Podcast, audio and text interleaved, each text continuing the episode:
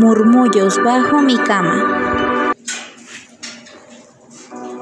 Debajo de la cama de Julio vivía un monstruo peludo, de manos azules y largas uñas amarillentas.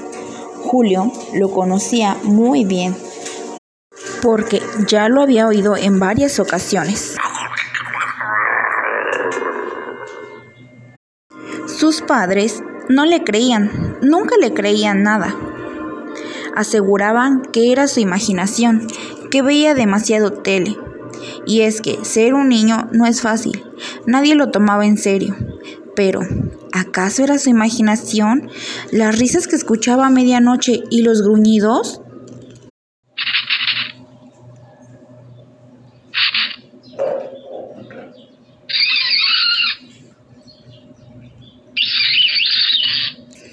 Estos últimos lo atemorizaban más, incluso le hacían gritar. Entonces su padre iba malhumorado a insistirle en que había sido un sueño y revisaba debajo de la cama. Claro, no había nada, pero eso no disminuía el peligro, pues es de todos conocido que los monstruos pueden hacerse invisibles a la voluntad. En las mañanas, Julio encontraba la prueba, un calcetín masticado, cubierto de baba. Es cuestión de cerrarle el paso, le aseguró un amigo de la escuela.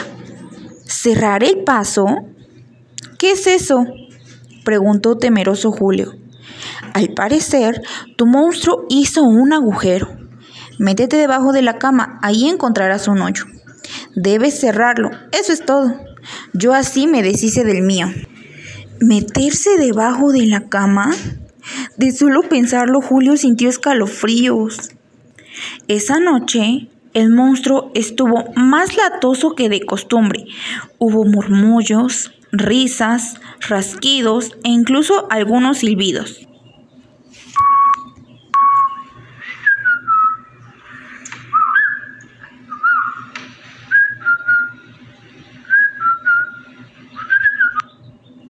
Estaba llegando demasiado lejos. Fue imposible conciliar el sueño con tanto ruido. A la mañana siguiente, Julio se armó de valor y decidió meterse debajo de la cama. Como previó su amigo, encontró un agujero negro y fétido. Asomó con cuidado la cabeza, lo que lo dejó impresionado. Del otro lado había una habitación, bastante fea por cierto, había una chimenea de piedra iluminada, grandes cuadros con retratos de personajes de tres cabezas. Había lámparas con calaveras y murciélagos de juguete colgando del techo. Julio no pudo evitar exclamaciones de sorpresa y algo de risa por lo ridículo del lugar. Entonces escuchó un lamento.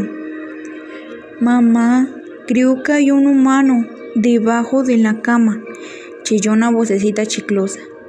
Es tu imaginación, querido, respondió otra voz igual de extraña. Los humanos no existen. Estoy seguro, insistió la vocecita.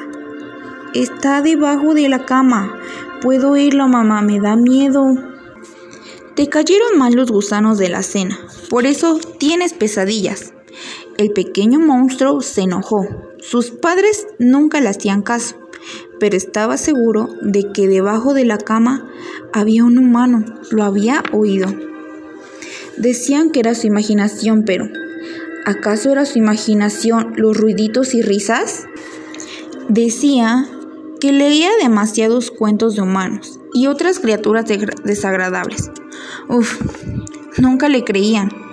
Y es que ser un pequeño monstruo no es fácil. Y colorín colorado, este cuento se ha acabado.